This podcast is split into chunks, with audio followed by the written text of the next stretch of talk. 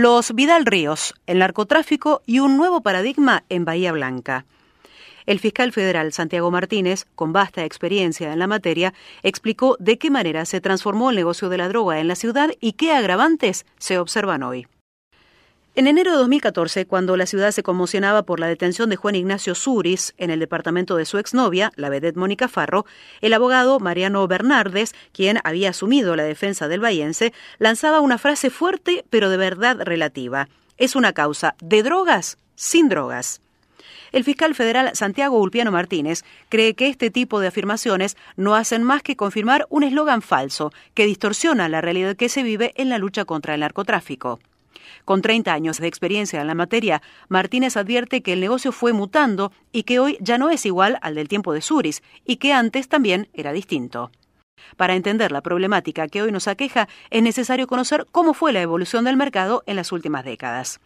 Hace muchos años, la mayoría de los casos que existían en Bahía eran de personas que tenían el estupefaciente con la necesidad de comercializarlo, de efectuar una venta al menudeo por lo general. Traían la droga de Mar del Plata o del Gran Buenos Aires y actuaban bajo una modalidad cuenta propista, una estructura muy precaria, explica el fiscal. Una segunda etapa marcó bandas medianamente organizadas, cercanas a lo que hoy se conoce como cartelización, lo cual incluye fases de trabajo, estructura, logística y connivencia con fuerzas de seguridad. Esto lo hemos acreditado por primera vez con la causa de Suris e impone un trabajo mayor de valoración de la prueba, afirma. Cuando se dice causa de droga sin droga, se parte de una premisa incorrecta, remarca. Quien está en la cúpula de la organización no es quien detenta la droga, ni tampoco los segundos. Generalmente se detecta en las bocas de expendio, que son las puntas más vulnerables. La droga no la vamos a encontrar en cabeza de los líderes, salvo que los sorprendamos en el preciso momento de descarga, siempre va a estar en los últimos eslabones, sostiene Martínez. Con y sin arraigo. La tercera etapa se advierte desde 2012 a la actualidad, con una mayor complejidad de acción criminal que se traduce en un fuerte impacto en los tejidos sociales más vulnerables. Organizaciones como las de Suris, que se las puede denominar como cuasi cartelizadas en el ámbito local, no tenían arraigo real. El negocio lo hicieron en dos años como sucesores de otros, pero sin arraigo, explica Martínez. Con la investigación que se le sigue a los Vidal Ríos, amplía, comenzaron a ver definitivamente lo que se denomina cartelización con arraigo local. En los últimos ocho años hubo un cambio claro de paradigma. Del cuentapropismo se pasó a un comercio con organización piramidal, de mandos intermedios, y esto fue evolucionando hacia un arraigo, describe. Según el fiscal federal, está acreditado en la causa que los hermanos acusados, uno de ellos detenido en los últimos días y el otro prófugo, se valieron de chicos jóvenes de barrios de condición vulnerable que consumen y luego se hacen trafiadictos o soldaditos, que es la mano de obra que usan como punteros para vender la droga. Cambio de abordaje. El gran desafío hoy para los investigadores es acreditar el comercio.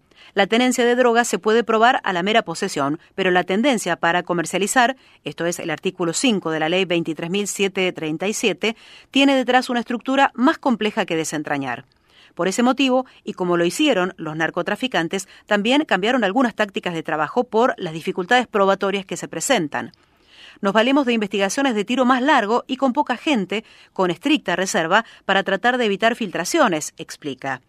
De todas maneras, en el caso de Vidal Ríos, al momento de los 29 allanamientos que se realizaron a fines de febrero, se cree que fueron alertados.